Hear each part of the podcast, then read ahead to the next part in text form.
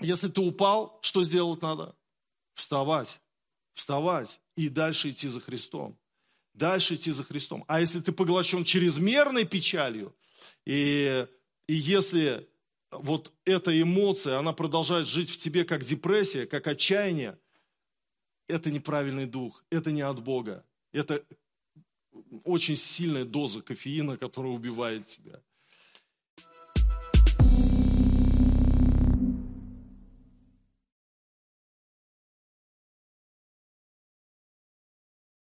Я сегодня хочу говорить на тему о чувстве вины. О чувстве вины. Почему я думаю, что она актуальна? Потому что очень многие христиане живут под давлением этого чувства, которое, как ржавчина, изъедает их христианскую жизнь. Вы знаете, когда человек э, приходит в церковь или знакомится с христианством, с одной стороны, он знакомится с сладким запахом свободы, которую дает Христос. С другой стороны, он приходит в некую религиозную систему и может пережить какой-то психологический удар по своей жизни. Так было со мной, когда мне было 16 лет. Я был в консервативной пятидесятнической группе, группе, где войти в членство было легко, а выйти из церкви без психологической травмы было практически невозможно. Какое-то радио сейчас говорит, да? И, и вы знаете, э, случилось так, что приехали братья, у нас была группа, мы собирались, братья, сестры, ну, человек 20, может быть. А старшие братья приезжали из других стран, из Литвы, из Латвии, из Украины. И они были старше, они преподавали причастие. Соответственно, приезжали они редко, раз в год э, или раз в полгода. Скорее всего, раз в год. Поэтому и причастие у нас было редко. И в члены меня приняли, я был рад, я проповедником был в этой группе, меня любили слушать, я радовался этому. Ну, мне было 16-17 лет, а я уже тогда проповедовал и, и любил это делать. И вообще мечтал быть пастырем, и, честно говоря, мечтал быть пастырем этой группы. Но меня не поставили, я был молодой, и правильно сделали, что не поставили. И вообще слава Господу, что меня там не поставили пастырем. А, но вот эти братья приезжали, и как-то приехали, и они узнали, что я еще хожу в церковь харизматическую, вот такую, как у нас. И своими друзьями, я дружу с друзьями, которые ходят в такую церковь, и я хожу на их богослужение. И тогда меня братья посадили и провели со мной беседу, объяснив, что харизматия – это движение дьявола, обольщающее всю вселенную, и что ты на опасном пути, брат, тебе нужно перестать ходить в такую церковь, общаться с этими людьми – Потому что мы знаем примеры людей, которые ходили туда, и они сошли с ума, эти люди. Потом их нашли в психиатрической клинике, и с тобой может быть то же самое. И я сижу и слушаю вот эту манипуляцию, и я говорю, ну я не могу не ходить туда, это же мои братья и сестры. Да какая разница, они верят в Бога. Ну и что, что они хлопают? Ну и что, что у них сестры без платочка? Но, но они любят Иисуса. И говорит, нет, брат, давай сделаем так. Завтра в воскресенье, если ты придешь к нам, значит, ты с нами. Если не придешь к нам, значит, ты с ними. Ну, как бы туда ходишь. Я понял это просто, что мне дается свобода некая. И пошел в воскресенье в другой кинотеатр, в другом городе был, похоже вот на этот, на служение к своим друзьям. Потом прихожу к тете Вале с тетей Леной туда, в эту группу, захожу, ну, потому что я каждый день туда ходил общаться – и мне объявляют и говорят, Сережа, нам нужно сказать тебе неприятную новость. Я сел, и, и они мне объявляют, братья уехали сегодня, но они провели собрание, и они отлучили тебя от церкви. Я говорю, как отлучили от церкви? За что?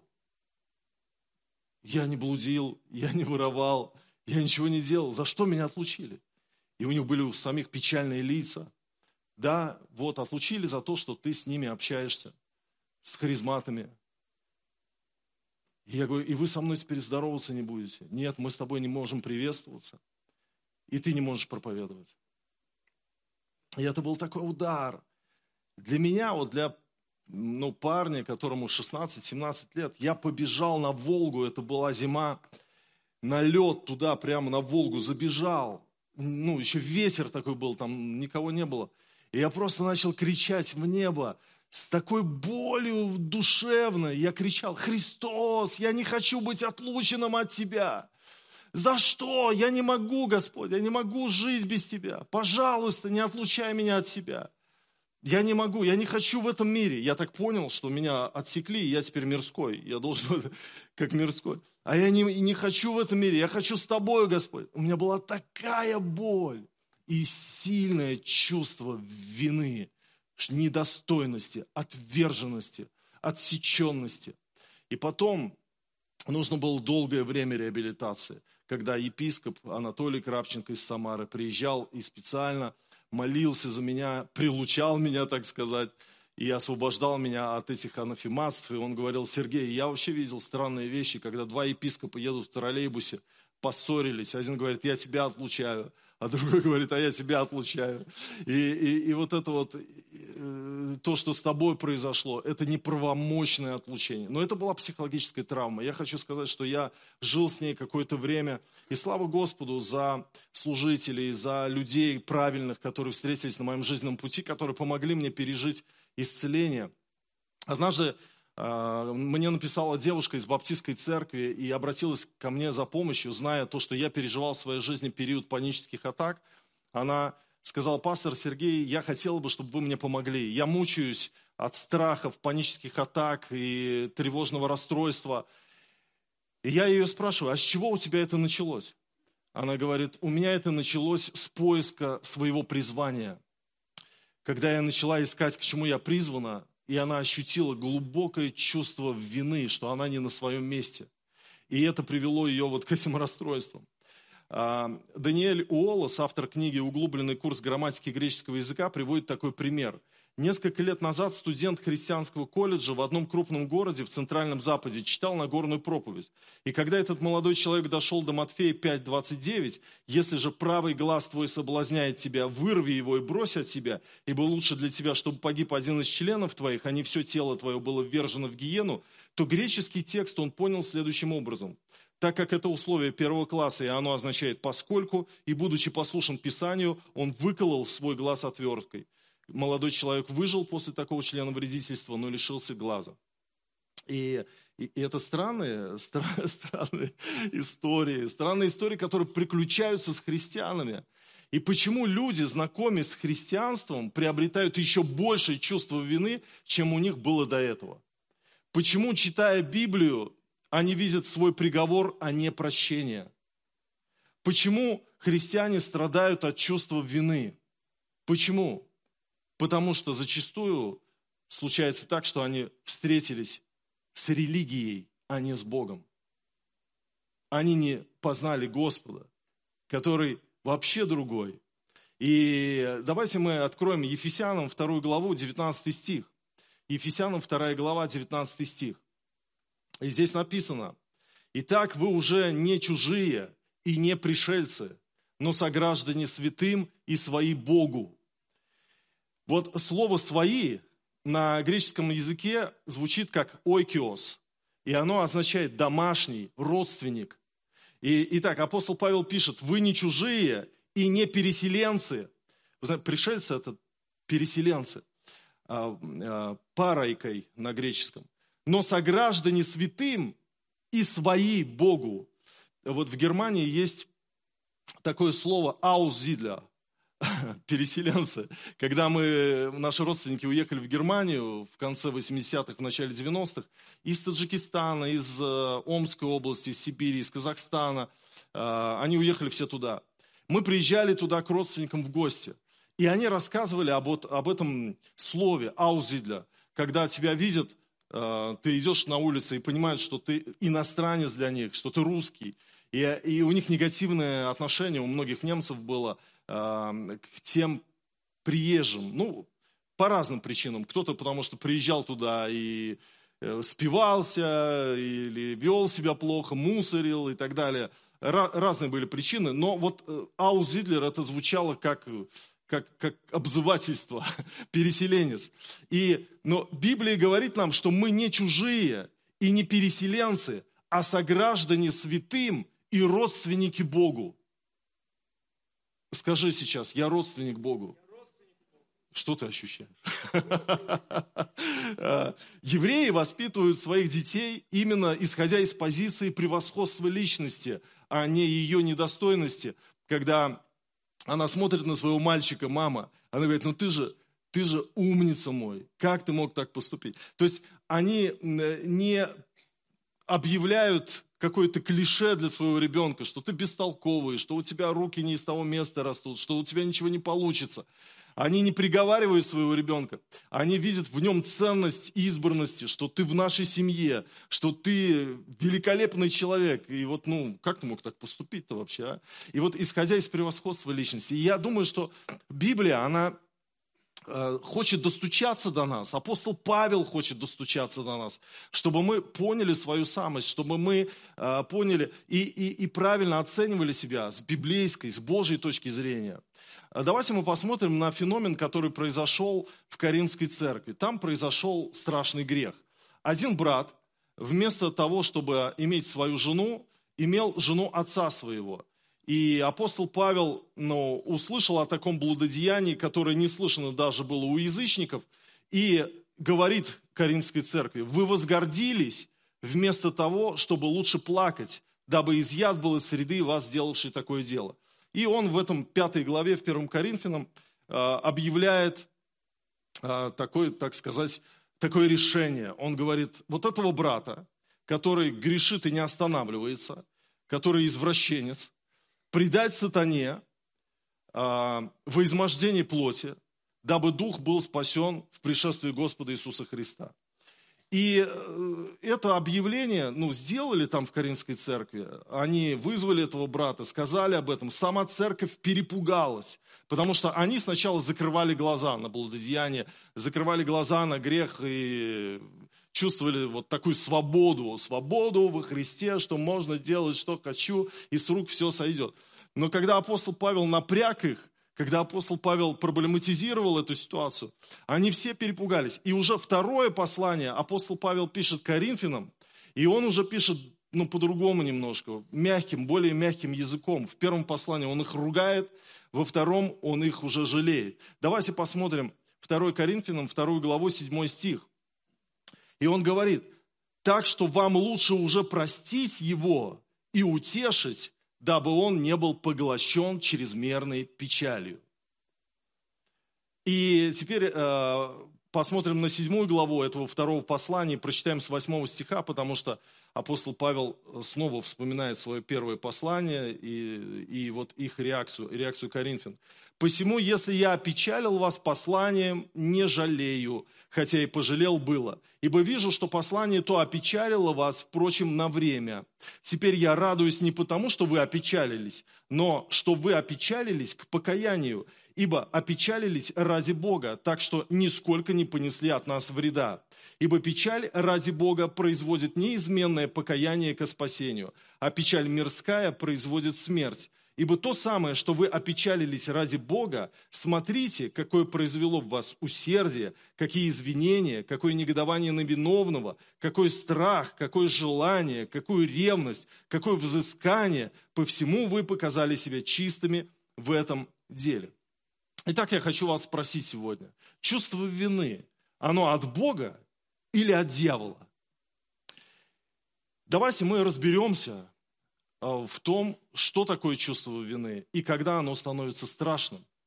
Дело в том, что если чувство вины в меру, значит оно от Бога. Потому что у Коринфян не было никакого чувства вины, когда происходили вот эти страшные блудодеяния у них в церкви.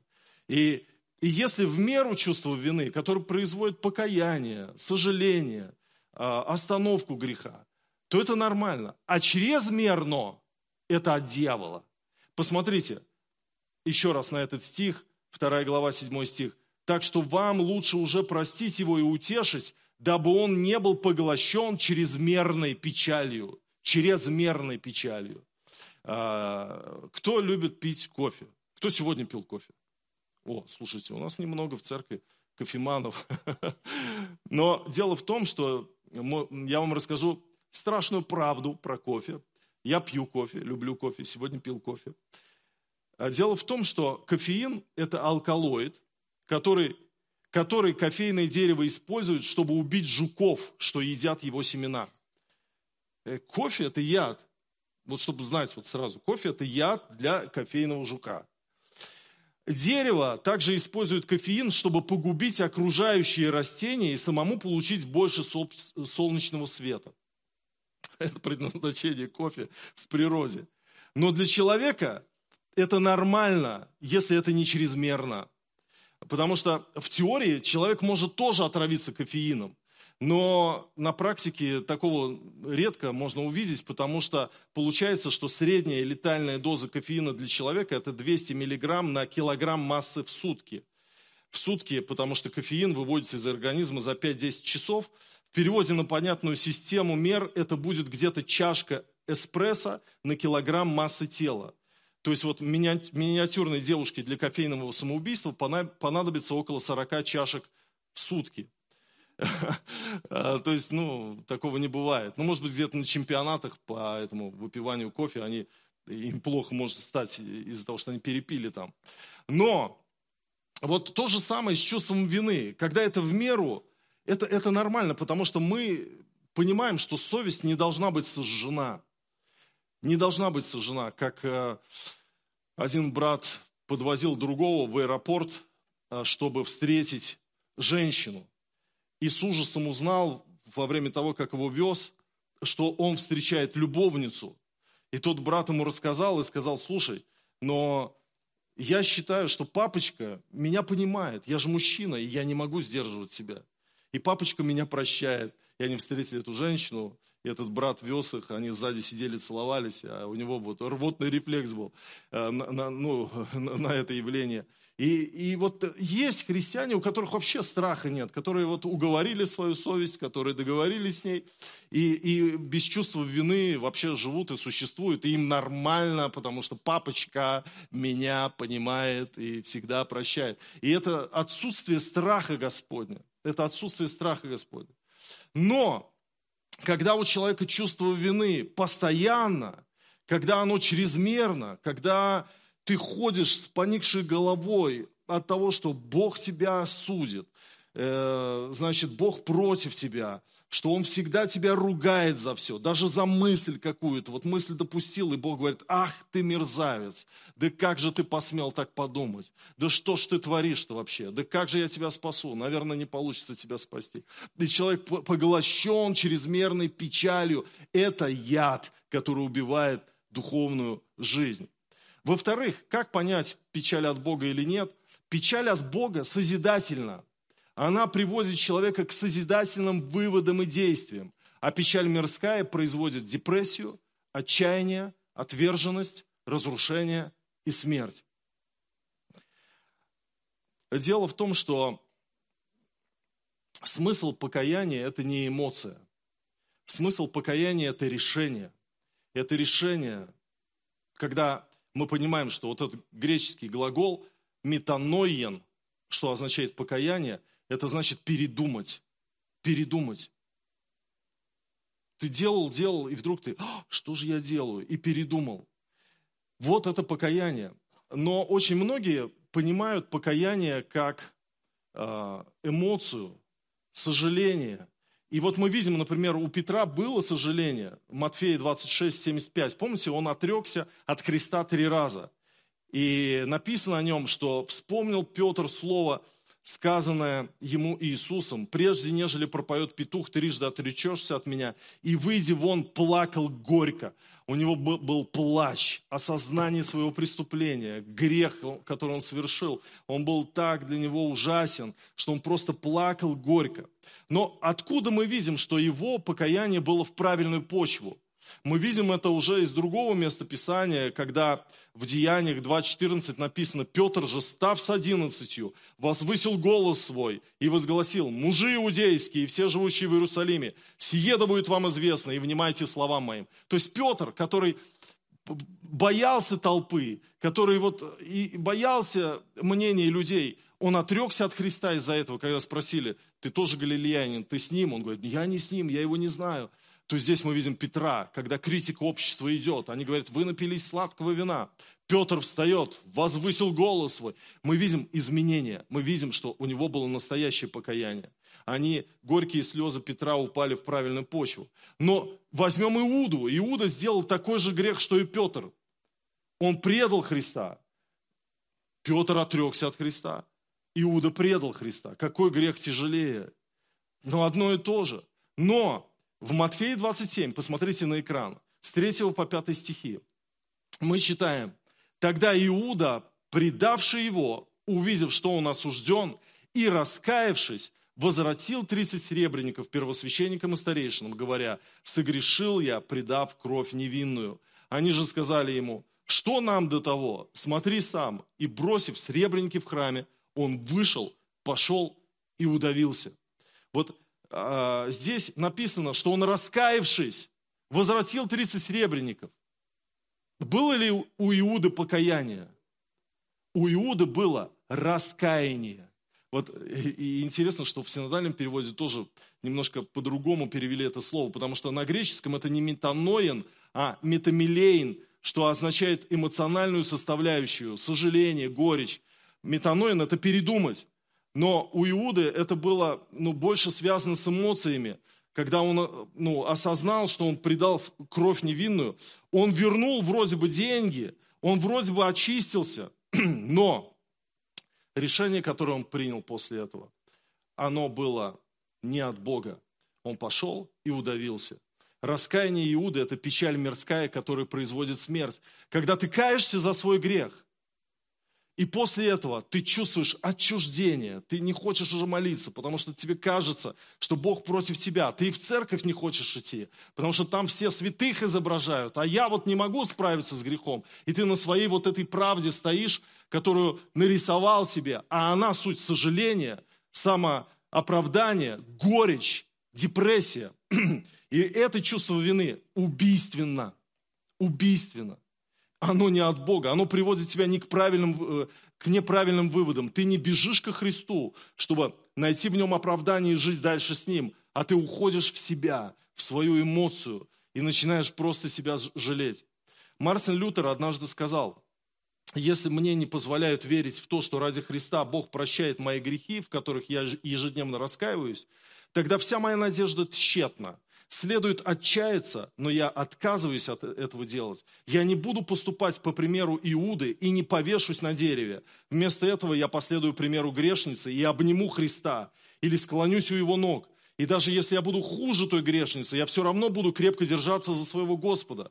Тогда Христос скажет Отцу, вина, которая лежит на мне, должна исчезнуть. Действительно, он не слушал твоих наставлений, нарушал заповеди. Но Отец, он положился на меня, я умер за него позволь простить его. И вот это описание того, что, э, как, как говорил об этом Мартин Лютер, он говорит, я не буду, как Иуда, поступать, я не, я не закончу жизнь самоубийством, я, я буду, как та грешница, которую Христос простил, она обняла его ноги, и она держалась за него, я буду держаться за Христа, идти за ним. И, и так, если ты упал, что сделать надо? Вставать, вставать и дальше идти за Христом дальше идти за Христом. А если ты поглощен чрезмерной печалью, и, и если вот эта эмоция, она продолжает жить в тебе как депрессия, как отчаяние, это неправильный дух, это не от Бога. Это очень сильная доза кофеина, которая убивает тебя. А, давайте мы посмотрим третью причину, или, как сказать, третье, э, третье отличие печали от Бога, а, от печали, которая мирская. Чувство вины от Бога, если а, тогда, когда внутри позитивный монолог побеждает негативный монолог. Вот если внутри тебя постоянно что-то, внутренний голос говорит тебе, ты не такая, как должна быть, ты снова не оправдала Божьих ожиданий. Вот ты опять накосячил, ты недостоин, ты, э, э, значит, ничего у тебя не получается и не получится. И вот постоянно, когда внутри такой вот монолог идет негативный, вот это чувство вины, оно не от Бога. Потому что мы, христиане, должны культивировать в себе позитивный монолог. Потому что мы приняты. Мы приняты. Вы скажете, апостол Павел сказал, бедный я человек, кто избавит меня от всего э, смертного тела плоти. Но это он описывает человека без Христа. А в следующей главе он говорит, живущие духом, они не подлежат никакому осуждению. И поэтому мы должны научитать Библию в контексте и понимать, что для христиан есть свобода от чувства вины. И в нас должен звучать этот позитивный монолог. Я э, смотрел один подкаст, как дочь одного пастора рассказывала, она с детства верующая, вот буквально родилась и верующей стала. Она уже сейчас девушка, а, и она говорит, попала в молодежный лагерь, философский лагерь. Есть такие философские лагеря, есть христианские, а есть не христианские, философские. И она говорит, меня задали мне сократовские вопросы. Что такое сократовские вопросы? Это вопросы, с помощью которых выявляются твои точки убеждения, твои позиции, на чем ты стоишь, как ты мыслишь, как ты смотришь на мир, на жизнь. И мне задавали вопросы, задавали, задавали, а потом анализировали. И меня спрашивают и говорят, скажите, а почему в вашей риторике так много слова «грех»? Вы так много говорите о, о своих грехах. И она не знала, что ответить. И ее спрашивают, а скажите, антоним слову грех какой? И она сразу начала думать, ну праведность, святость, наверное. И, и, и как-то замешкалась, и из зала кто-то говорит, добродетель. И она думает, точно, добродетель. И ей говорят, а почему вы о добродетелях говори, вообще не говорите, а говорите только о своих грехах? И вот это же вот о наших детях. Это же о нас. Почему мы постоянно говорим о том, что вот, вот э, э, мы грешные какие-то, недостойные, мы столько всего делаем неправильного, и так мало мы э, убеждены в том, что мы приняты, что мы, в принципе, нормальные люди, которые могут жить и радоваться в этой жизни. Апостол Павел в первом послании Тимофею 1.12 говорит, благодарю давшего мне силу Христа Иисуса, Господа нашего, что Он признал меня верным, определив на служение. Вот послушайте апостола Павла. Он говорит, благодарю давшего мне силу Христа Иисуса Господа что Он признал меня верным. Он признал меня годным. Он сказал, ты годен, ты годен, ты годна, ты годна ты годен. Повернись к своему соседу и скажи, ты годен. Бог признал тебя верным. Аллилуйя. Вот, вот почему в нас так мало этого звучит. Почему в нас так мало этого звучит? Ты годен, ты принят, ты верный. И, знаете, я хочу вернуться к первому стиху, к первому месту Писания, с чего мы начали. Ефесянам 2.19. Итак, вы уже не чужие, и не пришельцы, но сограждане святым и свои Богу. Чувство вины на самом деле существует, но оно должно быть разрушено чувством свободы в Иисусе. А, мы не должны позволить жить в капкане чувства вины, потому что это закрывает небо для тебя. Ты создаешь свой мир, и это не Бог Э, виновен, или как сказать, это не Бог такой, что Он не приходит к тебе своим присутствием, не обнимает тебя, не, не говорит тебе ничего такого хорошего. Это ты создал свой мир, религиозный мир, в котором Бог считает тебя чужим, недостойным, неверным, негодным. И ты живешь в этом мире. И ты во время прославления поешь, а сам думаешь, небеса осуждают меня.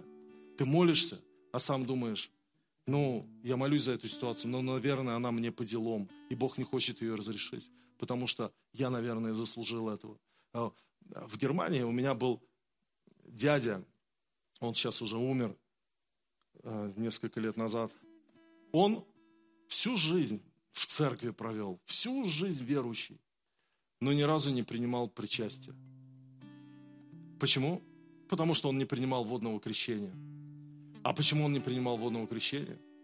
Он всегда в церкви был, он знал все песни, он знал всех братьев, сестер, проповедников, он слушал с утра до ночи проповеди и, и, и, и песни, гимны всякие.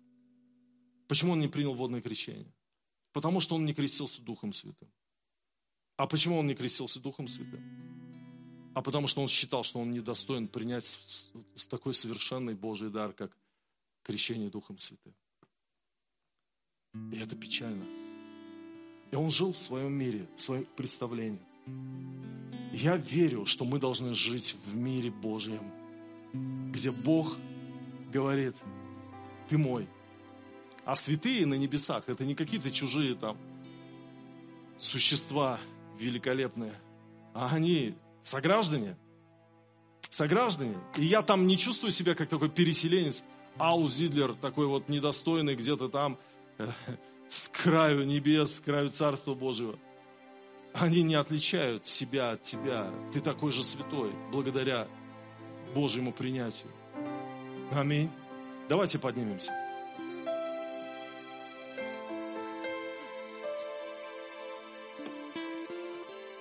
Господь, мы благодарим Тебя за Твое Слово, которое исцеляет нас от религиозных травм, от неправильного представления о Тебе.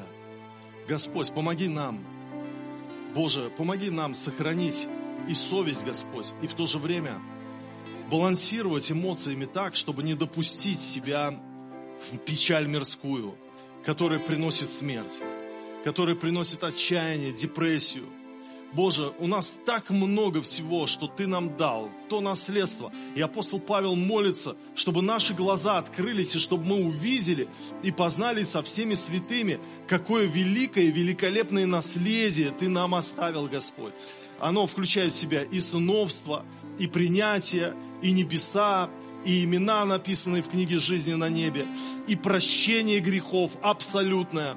Господь, Боже, дай нам это вкусить, дай нам это оценить, дай нам войти в эту свободу, Господь, чтобы радоваться тому, что мы приняты, что мы дети Божьи, Господь. Аллилуйя. Помоги нам. Пусть это вот эта недостойность, вот этот негативный монолог, который постоянно внутри говорит, что я не такой, я плохой, я э, нехороший, я недостойный. Пусть он будет перекрыт Твоим Словом, Господь, что Ты принимаешь нас в славу детей Божьих, что Ты принимаешь, Господь, что Ты любишь, что Ты ценишь, Господь, что Ты дорожишь нами, Боже. Аллилуйя, Боже, помоги нам, помоги нам, Господь, помоги нам исцелиться от чувства вины, во имя Иисуса Христа. А Тебе за все слава и хвала, наш вечный Бог, Отец, Сын и Дух Святой. Аминь. Аминь. Давайте подарим Господу славу. Аллилуйя.